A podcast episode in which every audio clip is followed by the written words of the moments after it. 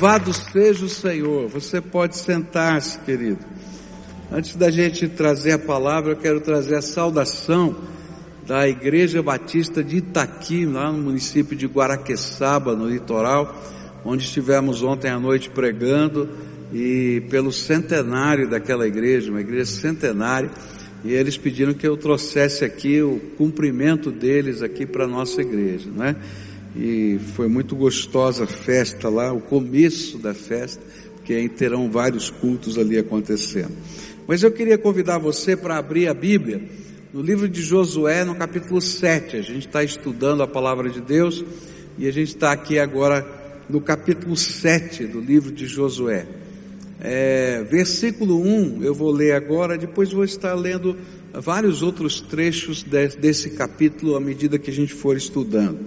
A palavra do Senhor diz assim, Josué 7, capítulo 1.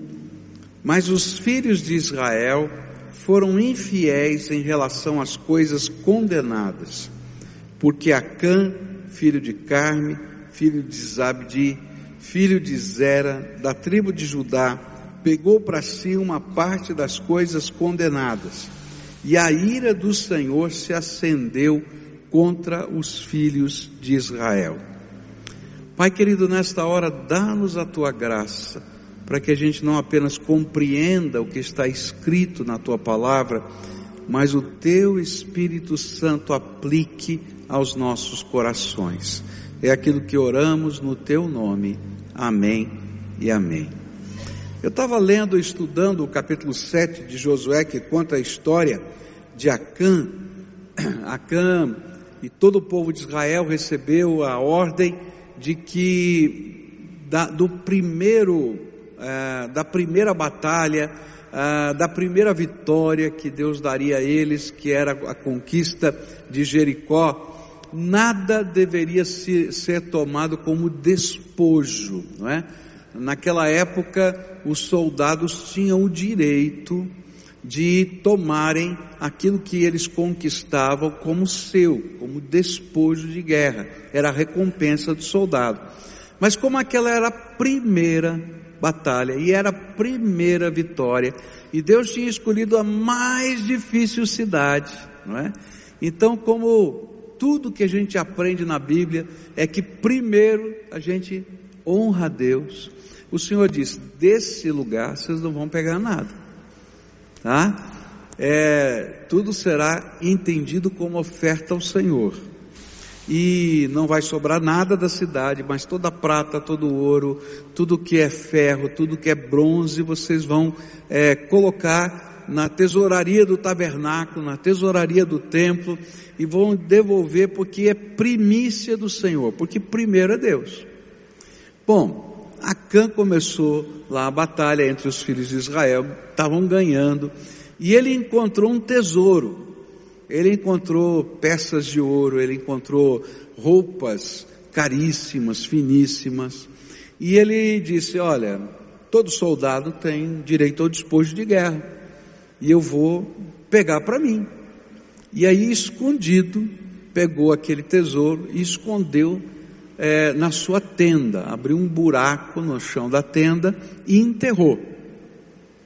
Bom, começou uma nova batalha numa cidadezinha pequenininha chamada Ai, e aí ah, os, os comandantes do exército de Israel disseram para Josué: Josué, a cidade é muito pequena, você não precisa cansar o povo colocando todo mundo para lutar nessa batalha.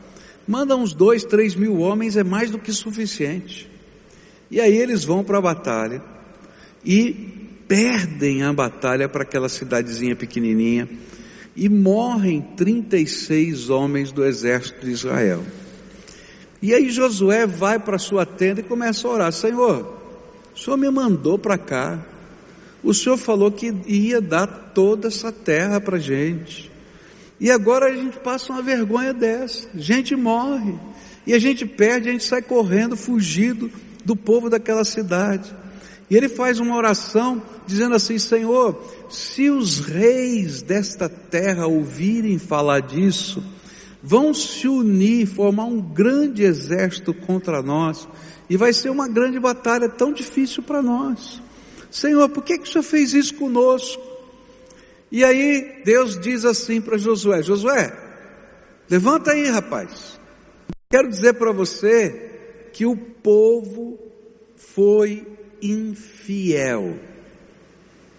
E eu tinha dito que se eles fossem infiéis, eu tiraria a bênção deles. E ao contrário, a infidelidade deles viraria maldição na mão deles.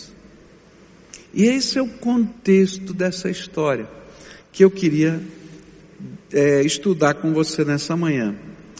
E eu, à medida que eu estava estudando esse texto, eu aprendi, eu vi, eu percebi que tinha uma palavra que se repetia seis vezes nesse texto. E é importante a gente entender como é que funciona a mente hebraica, para a gente poder entender. Então, a mente hebraica, quando ela quer dar ênfase, ela repete as palavras, ela fala a mesma coisa várias vezes. Para você ter uma ideia, tá? quando o, o, o hebreu quer usar um superlativo, tá? Eles não têm superlativos, não é? Na língua hebraica. No português a gente tem altíssimo, tá? O mais alto de tudo. Na língua hebraica não tem superlativo. Ele fala alto, alto, alto. Então, se ele falou três vezes alto, então é altíssimo, tá? E aqui eu encontrei seis vezes uma palavrinha. E então chamou a minha atenção, tá? E essa palavrinha é heren, tá? Que quer dizer consagrado, dedicado ao Senhor. E essa palavra era usada para descrever algo santificado ao Senhor. Por exemplo, como a terra no, no, tempo do jubileu que tinha que des, descansar por um ano e você não podia plantar, e, ele, Deus dizia assim: durante esse ano a terra será consagrada ao Senhor. Você só pode colher o que produzir espontaneamente na terra. E era para a terra descansar e poder ter melhor produção nos outros anos. E ele disse assim: olha, quando esse consagrado ao Senhor, santificado ao Senhor, era retido nas mãos da pessoa e não dedicado ao Senhor, essa mesma palavra, a mesma palavra, era traduzida por, ou por maldição ou por é, armadilha. Olha que coisa diferente, né? Por quê? Porque o autor, não é quando escrevia, sabia que aquilo que pertence a Deus e a gente segura na mão da gente, se torna maldição. Ou se torna uma rede, uma armadilha onde a gente tropeça e fica preso. E a minha pergunta para esse texto foi: então por que deter o que é dedicado, consagrado ou santificado ao Senhor se torna maldição ou armadilha na nossa vida? E a partir desta pergunta eu comecei a estudar esse texto. E eu quero compartilhar com você as respostas. O que, que eu encontrei nesse texto para essa pergunta?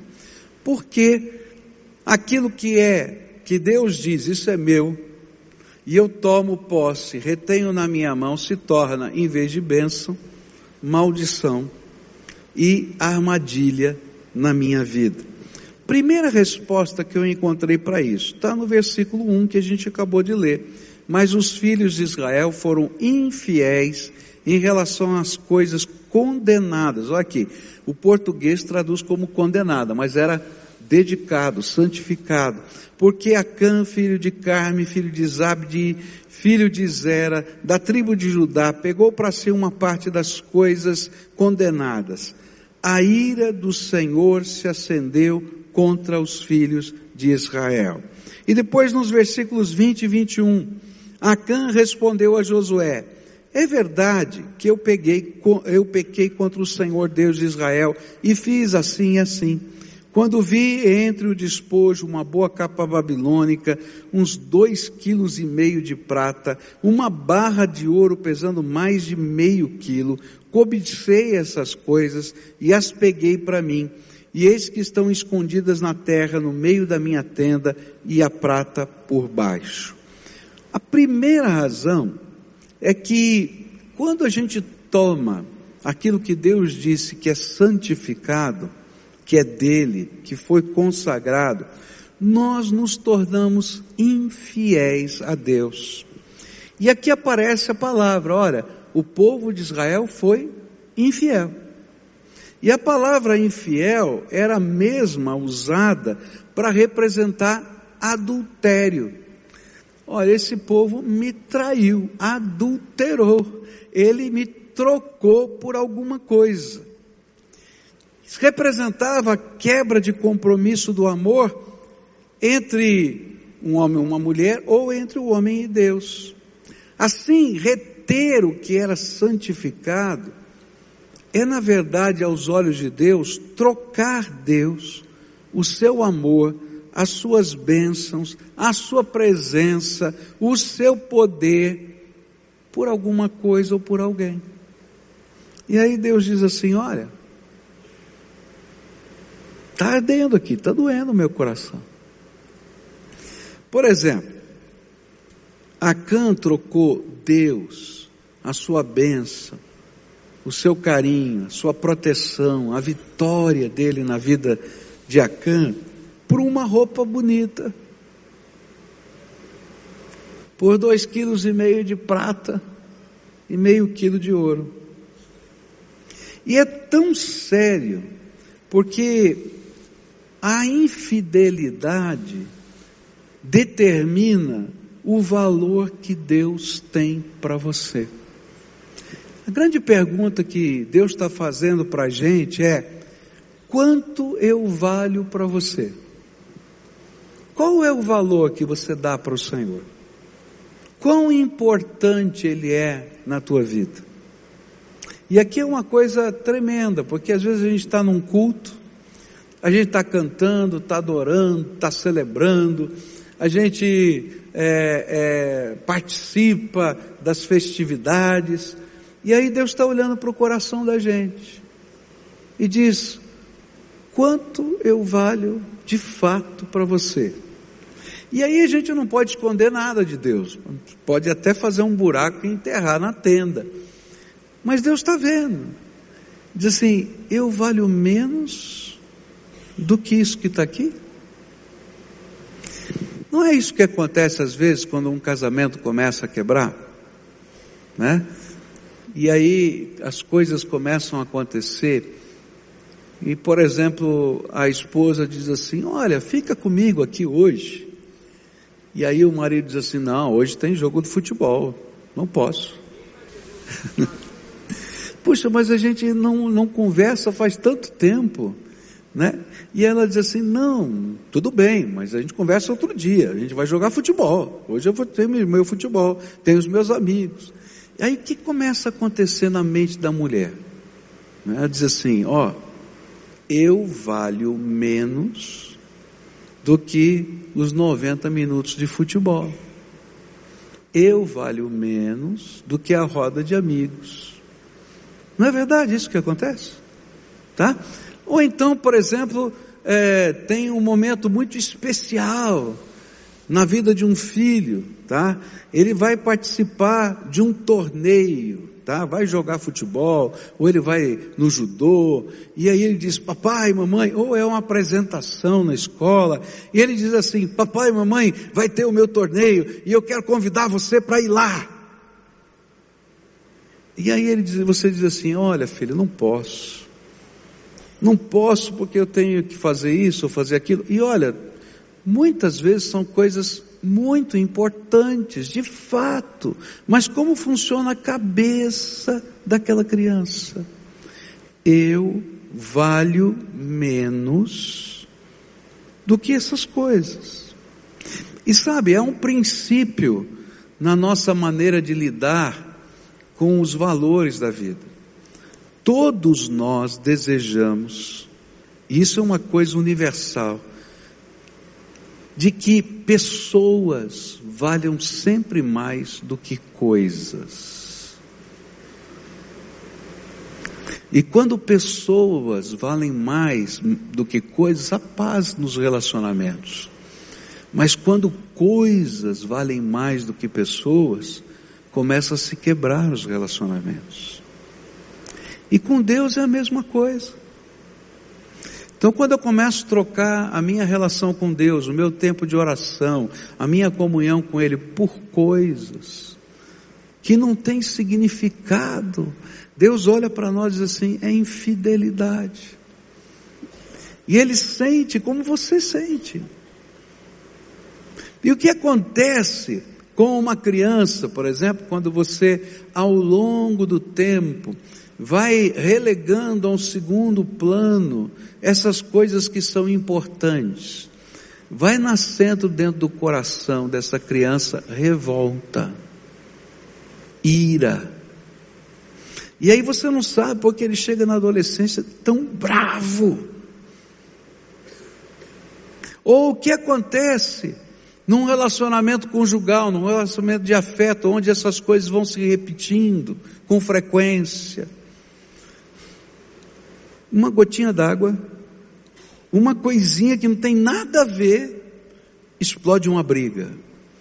E quando você para para pensar, diz assim, nós brigamos por causa dessa porcaria aqui, mas na verdade a gente não está brigando por causa daquilo que aconteceu, mas a gente está brigando por causa dos sentimentos que estão guardados dentro da alma. O que Deus está dizendo para a gente é o seguinte: olha, toda vez que eu retenho aquilo que é santo, que Deus disse que deve ser consagrado, eu estou trocando Deus e estou valorizando Deus menos do que aquela coisa. E isso é infidelidade. E a infidelidade tem consequências.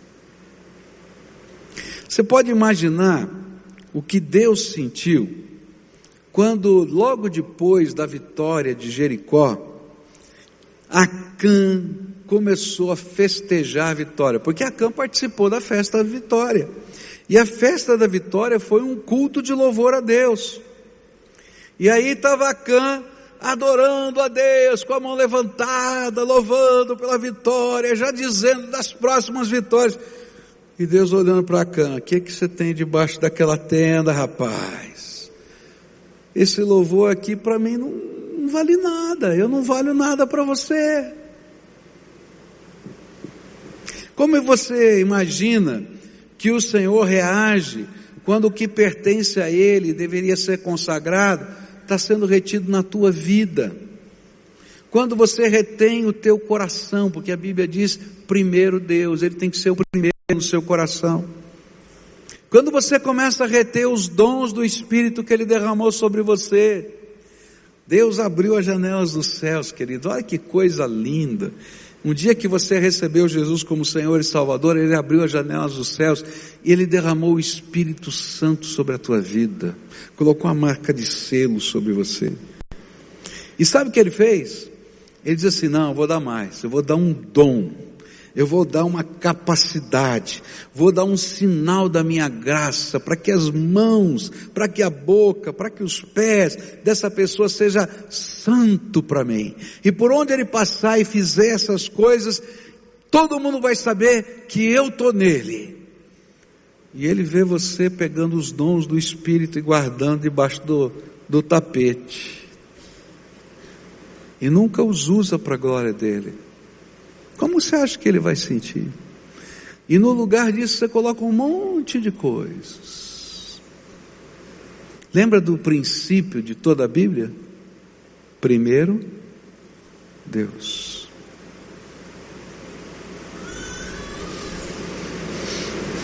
A palavra de Deus está ensinando isso para a gente. Eu não vou nem falar dos dízimos. Precisa? Porque esse é o princípio, é a mesma coisa. O Senhor fala assim: olha, eu estou te dando tudo. Tudo. Porque 100% é dele. Mesma coisa, eu vou te dar toda essa terra. Toda essa terra. toda a terra é tua. A única coisa que eu te peço é que a primeira cidade, primeiro ouro, primeira prata, porque eu vou te dar tudo. Você vai consagrar a mim em reconhecimento que sou eu, o Senhor da tua vida. E quando a gente não faz isso, como é que Deus nos vê? Como infiéis. Tem uma história muito interessante, antiga, que diz que no meio de um deserto nos Estados Unidos, tinha uma velha bomba, sabe aquelas bombas de de manuais, né? E um poço. E amarrado àquela bomba tinha uma garrafa de água com um bilhete: não beba. Leia primeiro as instruções. E aí então, a, os viajantes pelo deserto ali, e quando chegavam naquele lugar, morrendo de sede, a primeira tentação era beber a água que estava lá. E estava lá uma cartinha dizendo o seguinte: esse poço tem água em abundância. Porém, a, esqueci, a membrana que faz é, sair, puxar a água, está seca. E se você tentar bombear com a membrana seca, não vai sair água e vai estragar a membrana. E outros que chegarem aqui vão morrer de sede. Então, essa garrafa é para você colocar nesse orifício que está ali. Coloque tudo. Espere tanto tempo e depois começa a bombear que vai dar água em abundância. Porém, se você beber essa água, você não vai ter água para chegar no próximo poço e você vai morrer de sede no meio do caminho. E outros que chegarem aqui vão encontrar a bomba danificada e vão morrer de sede. Não bebo a água que está nessa garrafa. Coloque tudo, tudo dentro da bomba. E depois pode bombear, porque vai ter água em abundância. E não esqueça de deixar uma garrafinha de água para o próximo viajante. Agora você imagina, se chega um cidadão lá e bebe a água da garrafa. A bomba não funciona.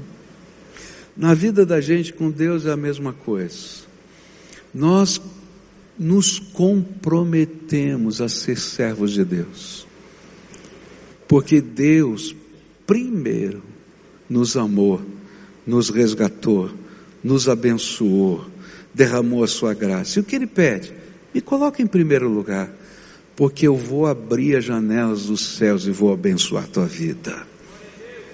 Mas se a gente não colocar ele primeiro, vai ser como a cã. Eu estou levando a prata, o ouro e as, as roupas bonitas. Mas ele não pôde aproveitar nada daquilo.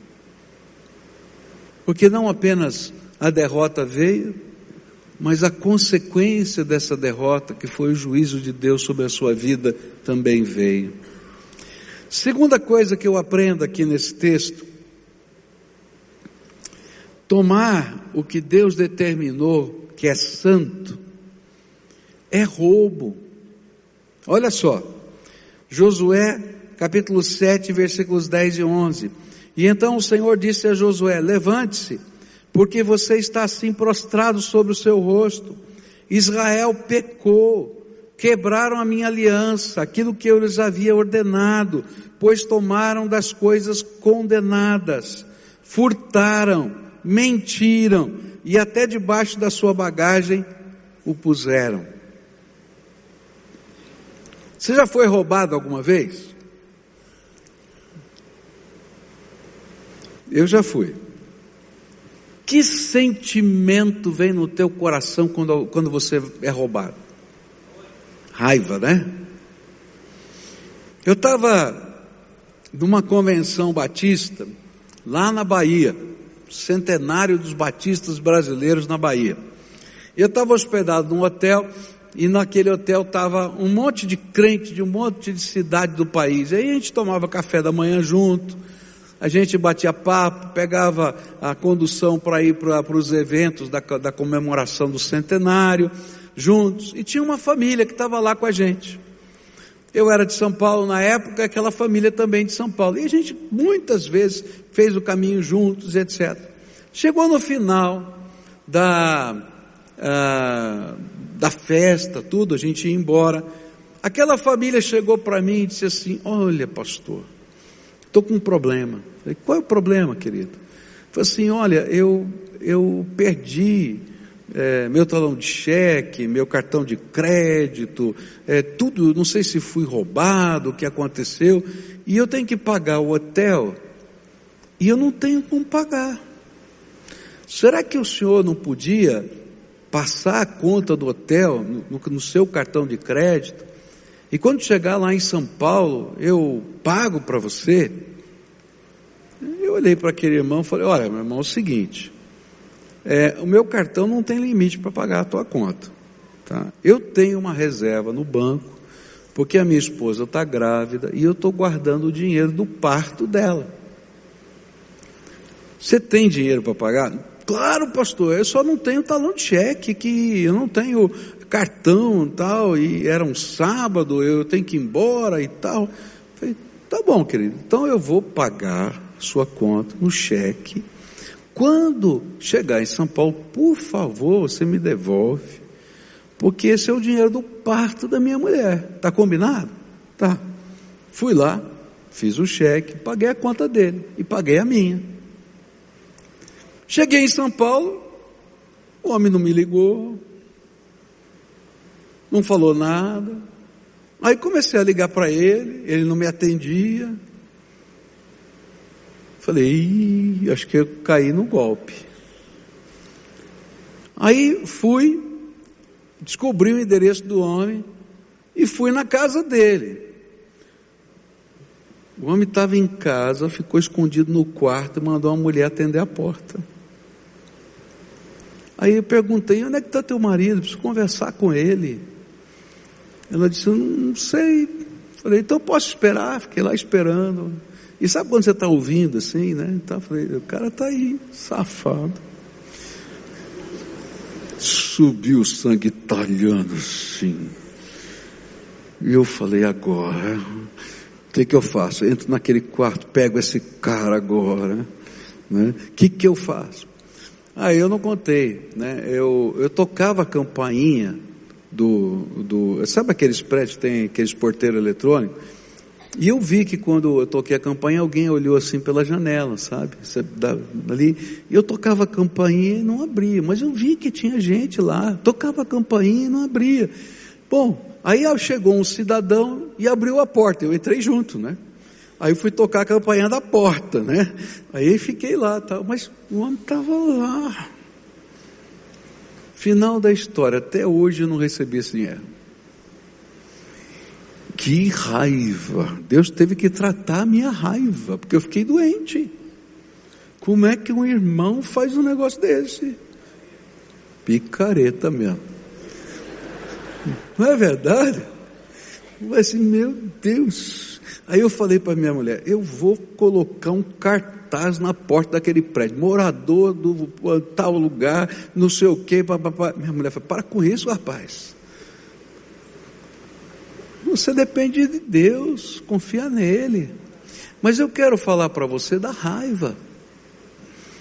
Então, o que a Bíblia está dizendo para a gente, em linguagem bastante humana, é que toda vez que eu sou infiel, eu roubo a Deus. E o que acontece é que Deus sente raiva. Por isso que no versículo 1 diz assim: A ira do Senhor se acendeu contra os filhos de Israel. Você consegue entender? E por quê? Porque ele diz assim: Puxa vida, eu tirei esse povo do Egito. Eu os sustentei no deserto durante 40 anos. Eu prometi que lhe daria toda a terra. Eu prometi para ele que todos os despojos de todas as batalhas seriam deles.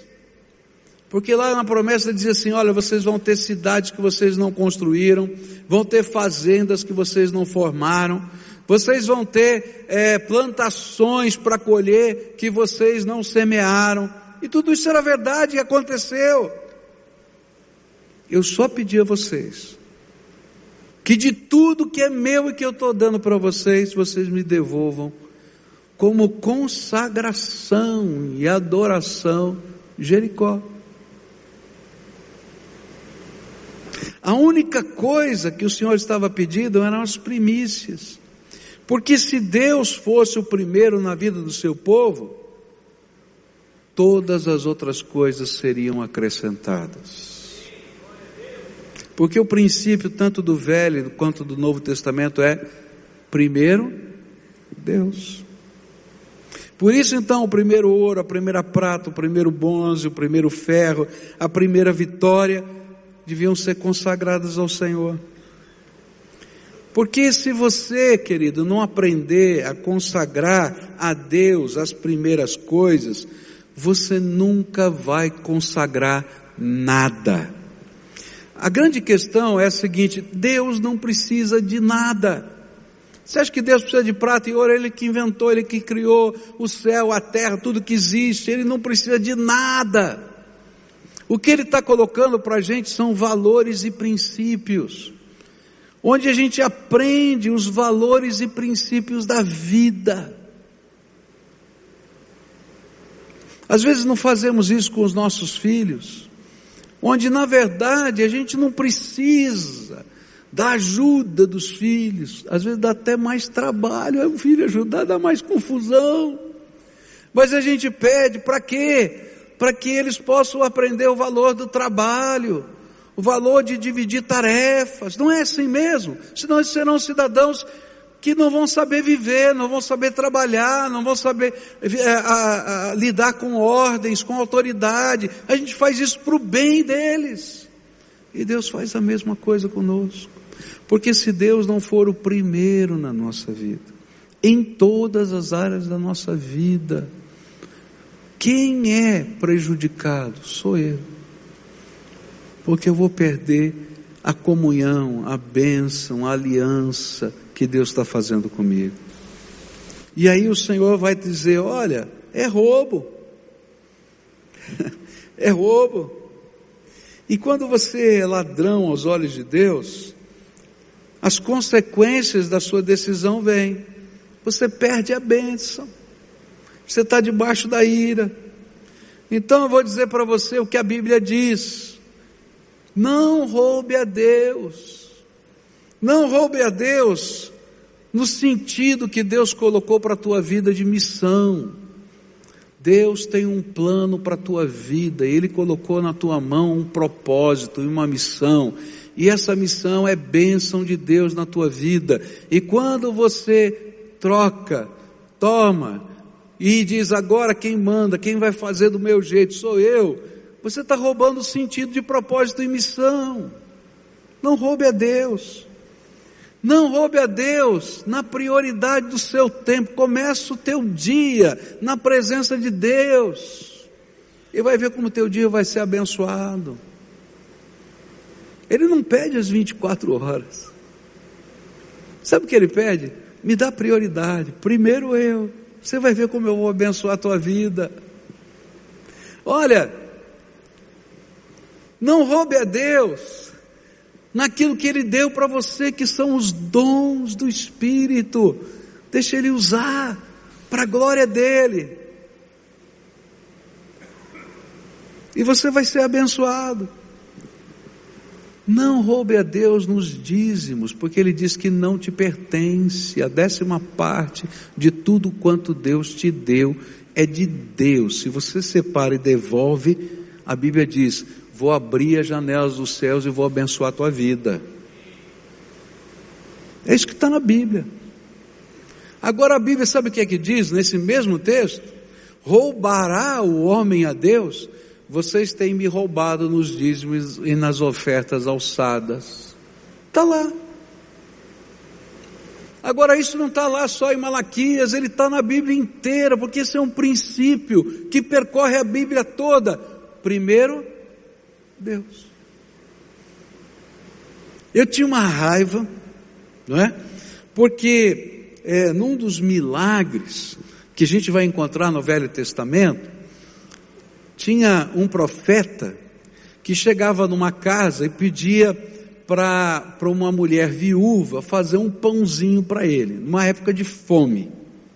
E aí a mulher disse assim: Olha, eu, eu não posso fazer o pãozinho para você, porque eu tenho um pouquinho de farinha e um pouquinho de azeite na botija, que vai dar para eu e meu filho comermos e depois disso a gente vai morrer de fome, não, não tem mais nada. E aí o profeta diz assim para ela: faz o pãozinho e dá primeiro para mim. E não vai faltar farinha e nem azeite na botija. Quando eu li esse texto, eu assim, mas que profeta cara de pau. É sério, estou falando sério. Como primeiro para mim, cara folgado. Mas sabe o que ele estava ensinando? Não era para ele, era primeiro para Deus. E sabe o que é que diz a história? Até acabar aquela seca na terra, não faltou farinha e nem azeite na botija, porque o Senhor sustentou não só a viúva, como o seu profeta.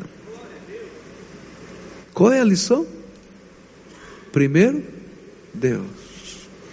Quando você coloca o Senhor em primeiro lugar, todas as outras coisas são acrescentadas. Hoje à noite eu vou continuar a falar sobre essa palavra e, e vai ser interessante porque tem três aspectos que vão vir que, que falam sobre como Deus olha, não é, para aquilo que é consagrado que deveria ser consagrado é tomado. E, e, eu sei que vai ser uma grande bênção. Então convido você a participar. Mas nessa manhã eu queria concluir essa mensagem orando com você. Há uma tática de Satanás que é incrível. Eu queria dizer para você que quando você é lavado no sangue do Cordeiro e selado pelo Espírito Santo, a Bíblia promete que Satanás não pode tocar na tua vida. A palavra de Deus diz que não tem maldição que venha sobre o Filho de Deus, porque o selo do Espírito está sobre a tua vida, porque você é protegido, Senhor. Mas Satanás é muito sábio. E quando Balaão foi convidado para amaldiçoar o povo de Deus, ele disse: Não posso amaldiçoar esse povo. Não tem como amaldiçoar esse povo. Eles têm a bênção de Deus. E aí o rei, né, é, Balaque dizia: Mas eu pago para você, amaldiçoa. Ele disse: Não posso. Eu não posso. E ele insistiu, insistiu, insistiu. E ele queria receber a grana. E disse assim: Ok, então eu vou te ensinar a como deixar esse povo amaldiçoado. E eu vejo que essas palavras de Balaão são as palavras do inimigo que trabalhando na nossa vida até hoje. Diz assim: não tem jeito de você amaldiçoar ou qualquer um amaldiçoar. Mas se eles quebrarem a aliança que eles têm com Deus, se eles fizerem coisas que são abomináveis à visão de Deus, Deus os amaldiçoa, tira a bênção. E o que eu tenho aprendido na, na minha vida é que Satanás, ele sabe que Ele não pode nos tocar, Ele sabe que não pode nos amaldiçoar.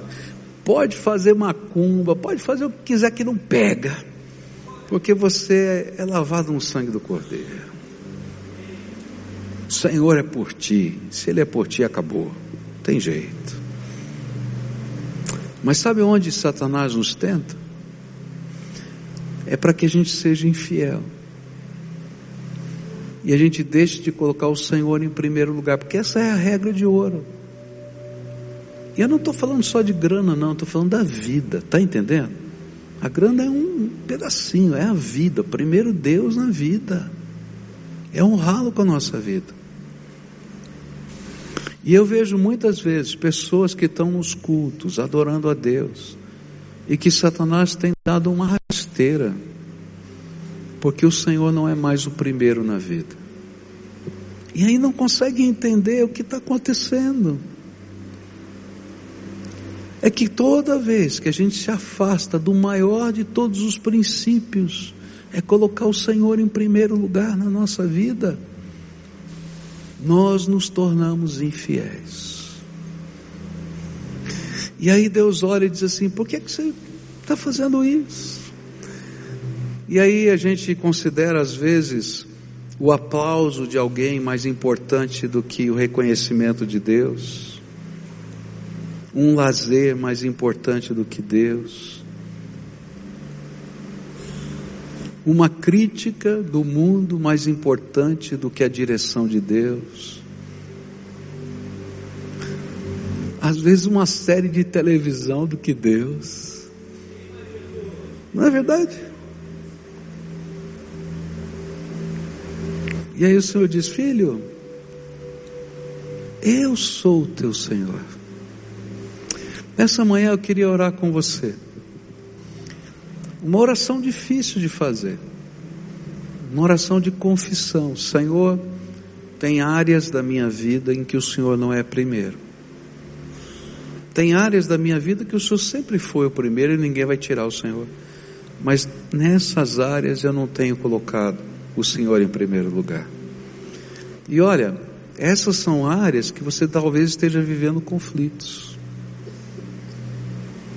está vivendo embates, porque o inimigo sabe que ele não precisa amaldiçoar, mesmo porque não pega, é só a gente ser infiel.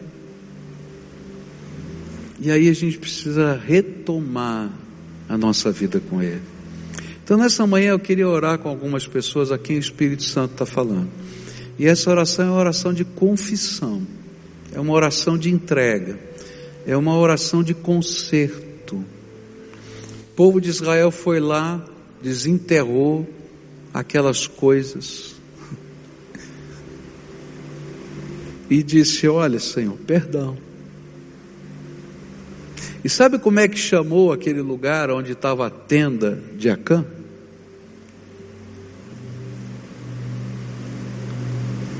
Vale da desgraça. Para que todo mundo ao longo da história lembrasse da história de Acã, e quando passasse por ali dissesse: aqui é o vale da desgraça. Mas é interessante que lá no livro de Oséias, a palavra de Deus diz assim: que o Senhor iria transformar o vale da, da desgraça na porta da esperança. Olha que coisa linda. E às vezes a gente está trilhando pela vida e não entende, não entende os vales da desgraça. E o Senhor diz: Olha, me coloca em primeiro lugar, porque eu vou transformar o vale da desgraça na porta da esperança. E hoje eu queria orar por você. Você que vai fazer uma entrega, você que vai dizer: Senhor, eu vou te colocar em primeiro lugar, tu has de ser o Senhor da minha vida. Eu vou crer no teu jeito de fazer. E eu vou confiar que o Senhor é maior do que o ouro, do que a prata, do que a roupa, do que o elogio, do que isso, do que aquilo, sei lá o que mais, querido. E quando a gente faz isso, o vale da desgraça se torna porta da esperança. Então, se você é essa pessoa que o Espírito Santo está falando, vai saindo do seu lugar, que eu quero orar por você hoje. E você vai dar os passos de fé, tá? Que o Senhor está mandando você dar. E a fidelidade começa agora. Se o Espírito falou com você, você fica no teu lugar, você continua infiel. Por quê? Porque primeiro Deus, eu vou fazer do jeito dele, da maneira dele. E eu vou dar os passos de fé do jeito dele. E eu vou fazer as entregas. E vou ter coragem. Ah, mas como é que vai ser isso? Vai dar confusão? Talvez dê. mas eu vou confiar que Deus é poderoso para tomar essas questões na sua mão e fazer diferença na minha vida. Porque não é isso que está lá? Buscai primeiro o reino de Deus e a sua justiça e todas as outras coisas vos serão acrescentadas. Todas. Todas. E o segredo qual é? Primeiro, Deus. É Jesus em primeiro lugar na tua vida. Em todas as áreas. O que Jesus faria nessa situação? Como é que eu vou lidar com esse problema? Como é que Senhor me ensina o teu jeito e eu vou fazer do teu jeito. Primeiro, Senhor. E a promessa dele é que ele vai acrescentar. Vai segurar na mão da gente. Vai abrir a porta que está fechada. E às vezes vai fechar a porta que está aberta porque não é dele. Não é bênção, parece bênção. Acã achava que o ouro e a prata era uma bênção. E Deus está dizendo: é maldição, tira daí. É confusão. Tá? Vamos orar juntos aqui? Então a primeira oração é tua, querido, tá? Tem algumas pessoas chegando, vem para cá, venha, isso. Vou aguardar vocês chegarem aqui para a gente orar juntos. A primeira oração precisa ser tua. O que que o Espírito Santo ministrou na tua vida? E, e é interessante porque o Espírito deixa claro para a gente algumas áreas, não é verdade? Então, essas áreas que o Espírito falou, quem sabe o teu dom, o teu tempo, a maneira como você está resolvendo problemas, o dízimo, eu não sei que área da tua vida, tá? Você vai começar dizendo: Senhor, eu ouvi a tua voz e eu quero dizer que eu estou arrependido da minha infidelidade. Porque eu sei que eu magoei o teu coração. Porque a relação nossa com Deus é de amor. E hoje eu quero, Senhor, não apenas confessar, mas dizer que de hoje em diante, nesta área que o Senhor me tocou, eu vou colocar o Senhor em primeiro lugar.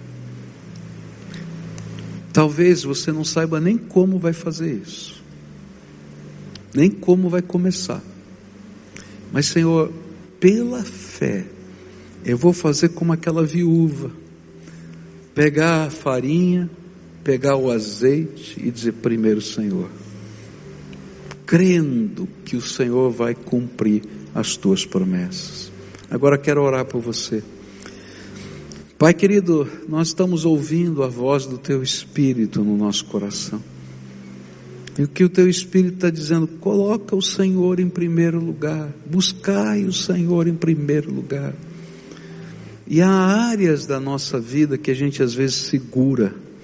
A gente diz, não, essa área aqui não, Deus. E nesta manhã o Senhor tirou as nossas armas, os nossos argumentos. E eu quero te pedir, Pai, recebe a oração desse teu povo, a confissão. E eu quero te pedir mais, Senhor, cela com o teu amor na vida deles. Ó Pai, o profeta Oséias vai dizer que o Senhor transforma o vale da desgraça em porta da esperança. Então eu quero te pedir, em nome de Jesus, que hoje, hoje, Senhor, passe o vale da desgraça e comece hoje a porta da esperança. Que assim como aconteceu com Israel, que foram para a batalha de Ai e depois para as outras sucessivas batalhas e foram vitoriosos, o Senhor esteja com o teu povo aqui. Que a boa mão do Senhor se revele poderosamente e que com alegria te adoremos, te adoremos, porque tu és o nosso Deus. E é o teu amor que nos constrange. E que possamos viver o amor fiel, assim como o Senhor é fiel em amor para conosco. Abençoa o teu povo com a tua graça e aceita o compromisso aqui firmado. É aquilo que oramos em nome de Jesus. Amém e amém. Amém. Agora dá a mão para quem está perto de você. Você sabe que a gente termina sempre assim. Dá a mão, fecha o corredor ali, tá? E lembra disso, se você esquecer tudo mais que o pastor falou, lembra de uma mensagem. Coloca primeiro Deus na tua vida. Primeiro Jesus na tua vida. Não é primeiro a igreja. Tá entendendo? Primeiro é o Senhor.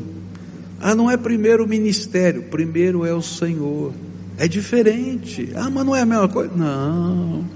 É a tua intimidade, é o teu pacto, tua caminhada com Ele, é a porta do teu quarto trancada para você falar com Ele, Ele falar com você. As outras coisas são consequência, não é? Elas vão vindo, porque fazem parte da nossa vida. Não é uma igreja, não é um pastor, não é um lugar, não é uma montanha, é o Senhor. É o Senhor. E sabe o que é gostoso? Você pode colocar primeiro Deus em qualquer lugar. Eu tenho um, um amigo lá em São Paulo que ele tinha muita luta para orar. Mas ele era um cara muito sistemático, sabe aqueles caras sistemáticos? Daqueles caras assim que faz tudo daquele jeitinho. Então ele tinha um ritual. Ele descia da garagem, ligava o carro e tinha que esquentar o carro antes de sair. Olha só, naquele tempo, né? Hoje ninguém faz isso, mas ele esquentava o carro para sair. E aí um dia o Espírito Santo falou para ele assim: Olha, você viu que o teu carro é mais importante do que eu, porque você não sai daqui sem esquentar o carro. Ele falou: Tá certo, Senhor. E então sabe o que ele fazia? Ele descia na garagem. Antes de ligar o carro, ele começava as suas orações. E a garagem lá para ele virou um altar. O carro virou um altar. Você consegue entender o que eu estou passando para você? Não é o lugar, não é a liturgia, é o Senhor em primeiro lugar. Que Deus te use, que Deus manifeste, que Ele fale, que você sinta a presença dEle, que você aprenda dEle a resolver questões. A voz do Senhor vai ficando clara. Primeiro, Deus. Esqueceu? Lembra. Primeiro, Deus. Adore